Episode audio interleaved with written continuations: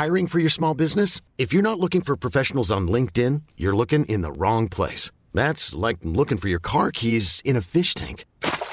LinkedIn helps you hire professionals you can't find anywhere else, even those who aren't actively searching for a new job but might be open to the perfect role. In a given month, over 70% of LinkedIn users don't even visit other leading job sites. So start looking in the right place. With LinkedIn, you can hire professionals like a professional. Post your free job on linkedin.com slash achieve today. Especialista en medicina antiedad y medicina mente-cuerpo. Reconocida nutrióloga funcional, conferencista y escritora a nivel mundial. Ella es Natalie Marcus. Este es su podcast. Y en cada episodio aprenderemos a resetear, reparar y regenerar. Aquí comienza las tres R's de Natalie Marcus. Hoy tenemos un invitado muy especial, un médico altamente reconocido, médico de la Universidad Autónoma Metropolitana, además es maestro en nutrición, es su pasión, nutrición clínica y doctor en nutrición clínica por la Universidad de Anáhuac. Tiene un diplomado en inmunología, aparte es investigador, sistematización médica por la Universidad Nacional Autónoma de México. Tiene un diplomado en obesidad, trastornos de la alimentación por la Universidad de Anáhuac, en antropometría, ISAC nivel 2 y ahora es docente además de la Universidad de Anáhuac y de la del Salle, miembro del Centro de Investigación de Ciencias de la Salud, siempre investigando en lo último, mi doc. Bienvenido, es, mi querido gracias. Fernando Leal. Muchas gracias Natalie por la invitación. Muy Estoy muy feliz de estar contigo. No. Hemos ido, hemos trabajado juntos, él y yo en el Bienfest, ¿no? En el panel de discusión, pero nunca había tenido el privilegio de tenerte aquí en mi oficina para poder platicar y bueno, pues que nos aprovecharte, ¿no? En todo lo que nos tienes que compartir hoy. No, pues muchas gracias y también al público por, por estarnos atendiendo. Muchas gracias. A ver, Miro, ¿qué te llevó a meterte como médico en la nutrición? Esa es una pregunta súper interesante porque realmente los médicos no estudiamos nutrición. De hecho, y, y todo el mundo lo sabe, esto no es un secreto, el gremio médico como que todavía no entiende eh, la rol. importancia y el rol de la nutrición. Lo están dejando netamente como un aporte kilocalórico y entonces cuando yo empecé a estudiar medicina me di cuenta que muchas de las moléculas que nosotros aportamos en la nutrición provocan algún cambio metabólico y que eso a la larga va a generar salud. Posteriormente me empecé a entrar en el campo más genético, más molecular y vimos los efectos en la epigenética, en la nutrigenómica sobre los tratamientos muy específicos donde no se puede avanzar, problemas neurológicos, problemas inmunológicos. Entonces decidí abarcar una especialización.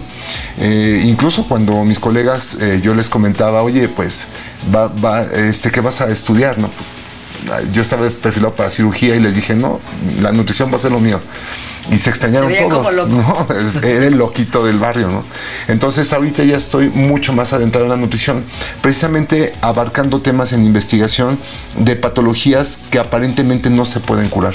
Nosotros empezamos con problemas neurológicos porque las neuronas aparentemente no se regeneran y nosotros estamos haciendo investigaciones muy profundas en donde hemos hecho avances muy importantes en todas las áreas neurológicas y actualmente estamos trabajando sobre regeneración neuronal, sobre reparación del sistema nervioso y hay investigaciones muy bonitas y pues bueno, agradezco que me invites a hablar de este tema porque toda esta investigación se queda en un laboratorio, ¿no? O sea, Qué triste. mm, Sí, la verdad no, no sale al público en general y lo que nos surge, y creo que tú estás de acuerdo en eso, es que cada vez la gente tenga más información del tema.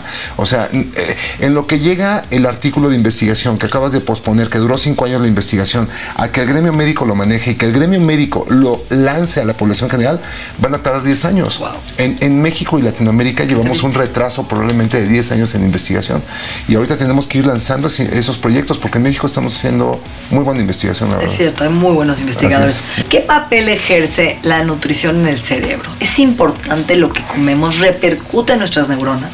Mira, fíjate cómo son las cosas. El, el 40% aproximadamente de toda eh, la energía que se requiere en el cuerpo la va a ocupar el cerebro. Si hay un cerebro o un sistema nervioso afectado o dañado, esto se incrementa.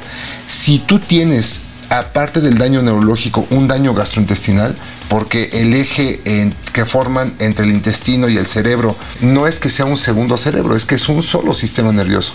Es una comunicación bidireccional. Si hay un daño ahí, entonces puedes ocupar hasta el 60% de todo lo que comes. Y te estoy diciendo solamente el daño o el efecto que nosotros tenemos a nivel kilocalórico. Pero si nos metemos a nivel funcional, nosotros cubrimos funciones de defensa con la barrera hematoencefálica, la reparación de, las células nerviosas y tenemos siete fenómenos que abarcar. La neurogénesis. Generación de nuevas neuronas. La generación de nuevas neuronas. La neuroregeneración. La reparación de neuronas ya existentes. La, este, mm, conexión, la plasticidad cerebral que es la reconexión de esas neuronas. Posteriormente, la sinaptogénesis, o sea, la generación de conexiones sinápticas, la generación de nuevos axones o de comunicación, o sea, de los conductos que van a transmitir electricidad, la mielinización y la formación de neurotransmisores. Todas las enfermedades neurológicas pasan por una lesión de estas siete que estoy mencionando. Y la nutrición interviene en esas mismas siete. Queremos rehabilitar a las personas o queremos habilitar a las personas si no les damos el sustrato químico. Y eso es ilógico. Hasta hace unos años, 2000, 2002, se pensaba que la regeneración de neuronas no existía. Ahora se sabe que la regeneración se da en el área dental del hipocampo, migra este, pues hacia la corteza, hacia otras partes, pero las neuronas, las neuronas duran muy poquito. Y ahorita lo que hemos visto es que la gente ya es mucho más funcional. Hicimos una investigación muy bonita recientemente en donde hicimos caminar a niños en tres meses que no pueden caminar. Y entonces ahí es donde decimos, oye, está pasando algo importante. Ya también estamos haciendo investigación en ratas porque pues queremos saber cuál fue el fenómeno que ocurre en esos niños tan rápido y vamos a, vamos a promover ahorita un nuevo protocolo de investigación que empezamos el 16 de enero. Vamos a hacer otro proyecto de, de investigación abarcando 144 niños que no pueden caminar con parálisis cerebral para poder resolver ese problema. ¿Por qué tomamos ese tipo de niños? Y fíjate que ahí es donde viene ya el, el nexo con esta pregunta. Porque se supone que un niño con parálisis cerebral no puede regenerarse, no puede curarse. Y nosotros pensamos, ¿cuál es el paciente más complejo? Él. Si mejoramos ese paciente, Mejoramos lo puede mejorar cualquier otro. Es más, hemos hecho investigación en Parkinson y, y, las cosas van bastante bien, pero todo basado en las reglas epigenéticas, en el estilo de vida. El gran problema es que las personas no quieren abarcar los cambios de, del estilo de vida. Ahí es donde estamos complejos, porque en un protocolo de investigación los metemos como si fuera un Big Brother. O sea, es o lo haces o no puedes participar con nosotros. Pero en la vida cotidiana, por ejemplo en diciembre, pues como decirle a una persona, oye, ¿sabes que vas a mantener un estilo de vida saludable? ¿Vas a mantenerte ejercitado? Pues es muy complejo. Entonces todavía tenemos mucho que avanzar. O sea, yo, yo creo que aproximadamente eh, un 10%, 5% las personas realmente se encuentra sensibilizado de que los cambios de hábito son los más importantes. Incluso la sociedad médica no lo hace. Y esa, ese es el motivo principal por el cual nosotros tenemos que impulsarlo. Los médicos no actúan predicando con el ejemplo. Ese es el reto. Llegas al doctor, mi mamá tuvo un derrame cerebral, nunca te pregunta qué come, no. qué le estás dando, le estás dando omegas, come ácidos grasos, con qué cocinas, es un aceite, ¿no? Hidrogenado que va a dañar más todo el proceso inflamatorio. Ese es el tema. No, claro, y te voy a poner un ejemplo. Sí. Yo realmente eh, empecé, empecé en el 2004 a abarcar a pacientes neurológicos. Primero me mandaron a alguien con mielo meningocele. El mielo meningocele, bueno, pues es la continuación de la espina bífida, o sea, la, la espina estaba totalmente afuera y esos niños no pueden caminar, siquiera no pueden ni controlar los esfínteres. Y entonces cuando lo empezamos a tratar con un soporte, que yo empecé sí. a diseñar, empezó a mejorar el niño, pero la terapeuta no me lo, no me lo mencionó. Y me empezó a mandar más niños con, con Down, niños con autismo, niños con TDAH, y, y entonces los empecé a tratar, pero yo no sabía ni quién me los mandaba. Al pasar un año me dijo, mira, estos son los que te mandé, se presentó conmigo. Ajá. Esos son los que no te mandé. Y mira cómo avanzaron los que te mandé y los Ajá. que no te mandé tal. Pues ella empezó, ella me tomó como la parte ciega del estudio. Y ahí comprendí que teníamos que empezar ese trayecto desde el 2004. Y curiosamente en el 2010, Gustavo Cerati cae en coma. Y entonces yo con ya la investigación dije, no, tengo que hacer algo y se lo mando a su mamá o se lo mando a ellos a ver qué pasa. Y ahí estuve dale duro, me ofrecieron una beca en el doctorado en el 2013 y la tomé. Dije, bueno, pues voy a tomarla. Y lo primero que metí fue el protocolo de neuro. Y dije, no, pues con esto que he visto que han avanzado, pues los pacientes van a avanzar. Y recuerda que Gustavo Cerati tuvo un, tuvo una, un derrame cerebral tremendo, o sea, un EBC que lo dejó literalmente en coma. Lo que pasa es que las áreas, depende de dónde afecte, eh, esto fue en el tallo cerebral, pues le pegó a la respiración, al, al, al corazón, o sea, todos los movimientos. No, no podía hacer absolutamente nada, estaba conectado. Y entonces, cuando me autorizan el proyecto de investigación en la universidad, a la semana que se muere, ma. no, no, dije, no, pues esto no puede pasar así. O sea, no puede pasar así, porque incluso mi papá tuvo que quedarse a apoyarme en todo lo que yo estaba haciendo, en toda la, todos los eh, las cosas que desarrollamos y él también falleció en el 2013. Entonces para mí fue muy doloroso porque dije, pues si él, él, él dedicó su tiempo y luego también este eh, músico fue el motivo, pues lo terminamos y lo publicamos en el 2020 justamente, pero con muy buenos avances. Incluso si no lo hubiéramos grabado, Natalie, no hubiera, no, ni siquiera nosotros lo hubiéramos creído, porque tenemos la evolución del día 1 hasta el día, eh, hasta la semana 13 y son muy padres. Yo ahorita pues, he publicado algunos cuantos, me, han invitado a algunos congresos más o menos a, dar el esbozo del protocolo y pues la, la comunidad médica está muy interesada. Este podcast es presentado por Bienesta Centro de Medicina Integrativa y Funcional. Estás escuchando Las 3 R's, un podcast de Natalie Marcos. ¿Cómo sabes que un alimento hoy te está dañando? A nivel cerebral? ¿Cómo puedes identificar que lo que estás haciendo o tus hábitos te están dañando? Sí, es que... la gente que nos escucha. Tendríamos que comprender que nosotros eh, hacemos un compendio. El intestino es capaz de regular cuatro factores muy importantes. El primero es la inmunidad, o sea, las defensas en el cuerpo. El segundo es la inflamación. El tercero es el sistema nervioso, o sea, comunica todo el sistema nervioso. Y el cuarto punto que es muy importante es el, metabolismo general. Y tomando esas cosas, el, intestino regula todo. Pero es que desde que estamos en, el, en, el, en la pancita de nuestras mamás, en la semana número cuatro, se va formando el tubo, el tubo neural, o sea, el sistema nervioso y se forma el intestino y de ahí se empieza a conectar todo. Entonces una vez que se conecta todo, el intestino va diciendo, tú trabajas primero riñones, tu corazón te esperas tantito y entonces ahorita se está apenas comprendiendo esas conexiones. Cuando una persona consume alimentos que inflaman el intestino, entonces le pegan esas cuatro funciones. Eh, y pareciera que eh, esto que estoy explicando pues es de la forma más sencilla que puedo, porque de alguna u otra manera, si estamos comiendo gluten, por ejemplo, es una situación que si no estamos produciendo las enzimas necesarias, porque hay gente que sí lo puede hacer, pero la mayor parte probablemente no, pueda llegar a inducir un cambio inflamatorio, un cambio en el sistema nervioso, un cambio en el metabolismo y un cambio en la inflamación. Pero cuesta mucho trabajo comprenderlo. Entonces todas las alergias tendrían que cursar con esto. Todos los pacientes neurológicos tendrían que suprimirlo. Es interesante lo que acabas de decir, porque justo acá tengo una paciente que lleva con depresión casi 50 años, ¿no? Y con problemas ahora de tiroides, autoinmune, y muy delgada y no puede subir de peso y tiene un trauma porque ha sido sometida a procesos muy duros por no poder subir de peso desde niña. Entonces, si baja un gramo, se apanica porque tiene un trastorno de, de, ansiedad por no comer. Y entonces nunca entendió la relación hasta que le hice una prueba nueva de microbiota y sale que tiene intolerancia al gluten casi celiaquía ya, porque los anticuerpos de gluten salieron altísimos y se enoja conmigo, ¿no? ¿Cómo crees? Voy a enflacar y le dije, además tienes cándida, ¿no? Y entonces cuando empieza este tratamiento, me dice, Natalie, te tengo que confesar la verdad, que, que me dice, te odié, pero hoy te amo por. Dice, me cambió hasta la depresión y el estado de ánimo. Me dijo, yo me levantaba de 10 a 12 de la noche a comer compulsivamente azúcar, azúcar, azúcar. Me dijo, y pan, era la, catadora de pan en los restaurantes de mi familia. Pues y hoy lo que acabas de decir es la clave. Si tu microbiota está teniendo una intolerancia a un alimento, eso se va a reflejar en todos los aspectos de tu vida. La gente no lo entiende. No, no, y mira, y es, y es así. O sea, nosotros, nosotros en atención médica tenemos un protocolo muy específico en donde les decimos, a ver, ciertas cosas, lo primero que vamos a mejorar en usted es el intestino. O sea, yo he entrenado en la calle no lácteos, no azúcar, no, azúcar, no pan, incluso les, quitamos la sal. O sea, y unos dicen, oye, pero es que la sal es importante. No, el, el, sodio lo podemos aprender de las fuentes, por ejemplo, las frutas. hay personas que le pegan a las frutas con una... Es más, dicen, ay, ese es un pecado mortal. El plátano es lo que te va a casi matar, ¿no? Pero evidentemente yo no estoy tan a favor, tenemos nuestros protocolos para ello. Puede haber muchas personas que sí lo apoyen. Yo en lo personal no estoy a favor. Y otro de los puntos importantes aquí es que no solo eso, sino los colorantes de los alimentos, ya todo está industrializado. Colorantes amarillos, colorantes eh, rojos, híjole, le pegan muchísimo.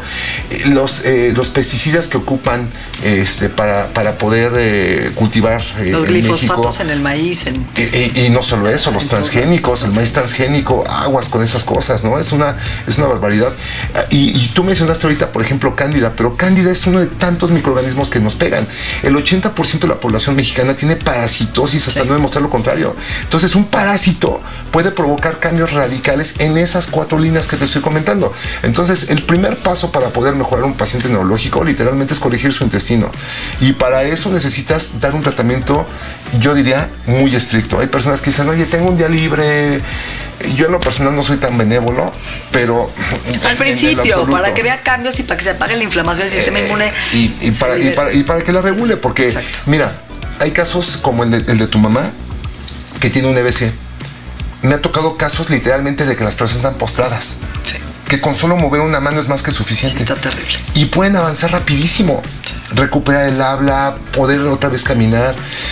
¿Cuánto te cuesta eso? Eso, si me entiendes? O sea, es un sacrificio. Y no estoy hablando de dinero, me estoy hablando de sacrificio, de aguantarte la situación. Pero vámonos a casos más sencillos, una neuropatía. Gente que empieza a dejar de sentir eh, en, la- eh, en las manos, en los pies, que se les hormiguean, que empiezan a tener problemas en la memoria. Es lo más común. Y tú puedes hacer efectos rapidísimos haciendo correcciones, pero no lo vas a hacer sin un estímulo. Ahora, el otro gran tema es que la mayor parte de los médicos, cuando uno manda un esquema, a veces no estamos en concordancia para eso.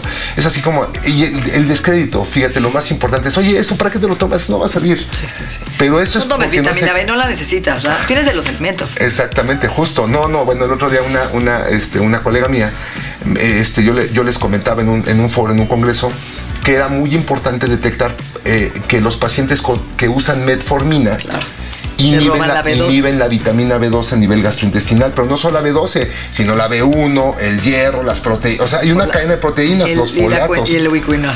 Y entonces, una vez que lo inhiben, la neuropatía se acelera. Entonces, lo que le estamos dando de fármacos, y con esto no quiero decir que, la, que, que la metformina sea mala, no, no, no. Quiere decir que tiene un efecto secundario como todos los fármacos. Pero entonces yo, le- yo les comentaba, oye, hay que hacerlo de forma profiláctica, o sea, inocularle y no, y no dárselo vía oral, sino dárselo intramuscular porque no lo va a absorber por el intestino. Y la doctora me dijo, no, yo solamente hasta que vea los títulos bajos, se los inyecto yo. Cuando los tenga bajos es porque ya demencia. venció todas las reservas, porque la reserva puede durar hasta cuatro años. Qué horror. Pues sí, bueno, pero es que son ese tipo de cosas las que tenemos que ir dando Luchar pasos todos los días ya. tú y yo. Es eh, eh, como que te retuercen la tripa muchas veces, pero ya aprendí a, a- a respirar. reforzar, a respirar, porque evidentemente yo insisto que todos los médicos deberíamos de tomar un excelente Es que curso tendría que ser nutrición. Obligatorio en la carrera. O sea, ¿estás de acuerdo? No, forzosamente. Y entre médicos y nutrólogos a veces no hay un, no hay un, no no hay un match, no hay un entendimiento. alianza. Ahorita existe ya cada vez la cultura de, de apertura. Por ejemplo, si tú hablas de polifenoles, tendrías que explicar el polifenol. Pareciera que el hemisferio derecho No se pelea con el hemisferio eh, izquierdo para poder hacer las labores de entendimiento, porque lo lógico y lo, y lo, y lo más espiritual a veces van peleados. Pero si tú, si tú notas ya las personas, los médicos ya te dicen, bueno, sí, ya que se tome vitamina D. Pues sí, vitamina D, está bien. Este, que se tomen vitaminas de Después del COVID ya creen en el Sí, la pues D3. sí. Oye, pues si después del COVID dimos ivermectina, porque no te conté, hicimos otro protocolo de investigación en COVID, porque se estaba muriendo el 46% de las personas a nivel hospitalario. O sea, lo que estoy diciendo, lo vivimos mis a nivel mundial, yo. no, solo en México. Eh, en México se estaba muriendo el 46 a nivel mundial como el 28, más o menos, pero, pero no era poco. Entonces Remdesivir eh, este, Sí, sí, hizo un protocolo de veintitantas mil personas y bajaron la mortalidad al 6.9%. Fue muy bueno. Nosotros en México dijimos, no, es que no están tomando en cuenta porque todos los pacientes con COVID tienen disbiosis. Todos los pacientes con COVID terminan con pérdidas de la memoria. Todos los pacientes terminan con desconcentración. Es el mismo síndrome. Entonces agarramos, rearmamos el tratamiento, lo empezamos a aplicar y bajamos la mortalidad de, eh, este, de 46 al 2.5%. Solo un paciente falleció. Solo uno. Y entonces eso es lo más importante.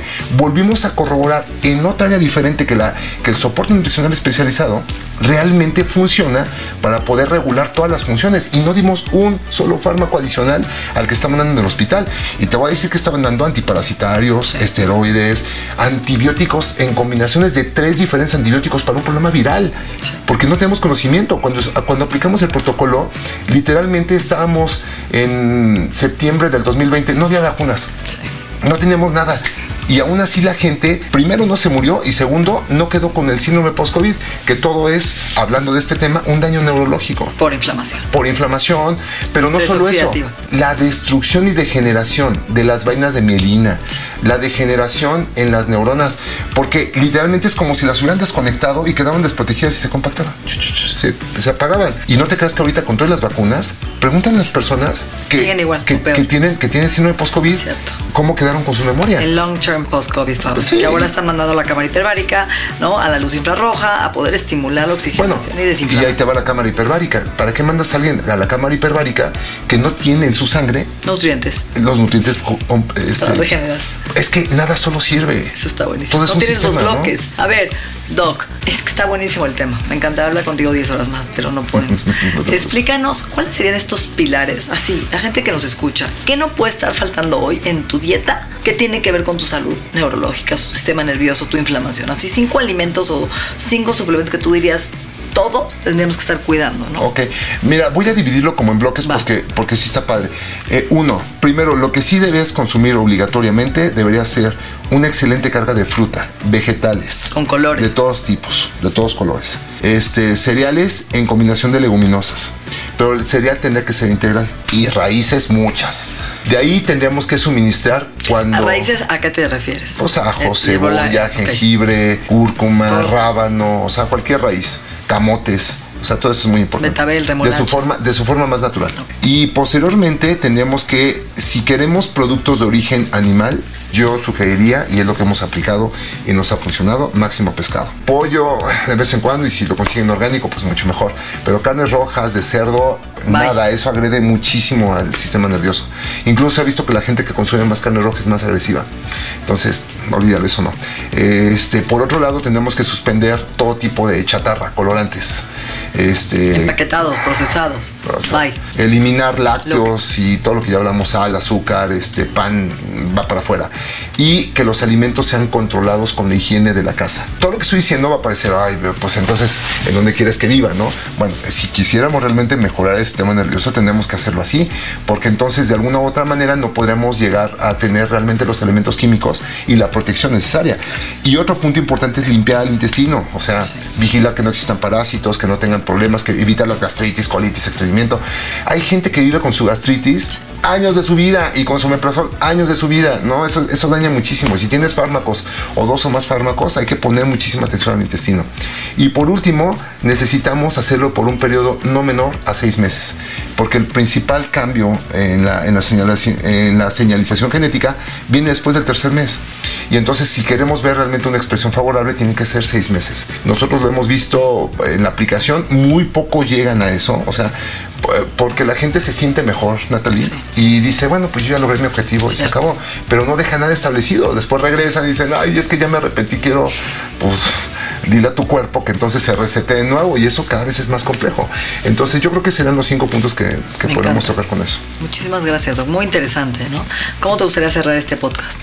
Pues mira, eh, me encantaría decirles a todas las personas que uno de los pasos más importantes en la medicina del futuro va a ser la nutrición, basado en dos disciplinas importantes, una es la epigenética y otra es la nutrigenómica. Si nosotros comprendemos que dependemos de la concentración, de la meditación, del cambio armónico que podemos desempeñar en nuestras vidas, aunado a la actividad física, a la suplementación y a la corrección de la alimentación, en ese momento vamos a estar del otro lado, pero muy pocas personas actualmente realmente han hecho conciencia de que eso puede ser el cambio verdadero, que de alguna u otra manera no tiene que ver nada más con el médico y que nosotros como médicos realmente tenemos que hacer un cambio de conciencia para predicar con el ejemplo. Eso, yo creo con eso será más que suficiente. Excelente, yo creo que diste muy buena información y es hacerlo, ¿no? No, esa, finalmente tú y yo damos muchas charlas, conferencias, etcétera, y siempre hablamos de lo mismo: hábitos, estilo de vida, buscar lo natural, el, eliminar lo procesado, lo inflamatorio, sanar la inflamación, sanar. Hoy hablaste de un tema muy importante que es el sistema nervioso que tiene que cuidarse y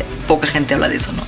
Así es. Gracias. No, muchas gracias a ustedes. Gracias. Y bueno, si me permites, Sí. si existen personas que quieran participar en el proyecto de investigación, porque eso es muy importante y si eh, tiene una Exacto, buena la gente que te está penetración, escuchando, ¿cómo te este, contacta? eh, Vamos a poner tus redes y todo. Ah, sí, por favor, que pongan las redes, este, porque vamos a iniciar el protocolo en enero del 2023, pero va a seguir hasta juntar la muestra de 144 niños que van de, de los 4 a los 11 años con parálisis cerebral, que no puedan caminar, pero que sí puedan tener, este, puedan hacerlo mediante un andador y que no tengan problemas para consumir alimentos, eh, sí, sobre todo deglutir y que además puedan ellos atender indicaciones. Excelente. Muchísimas gracias.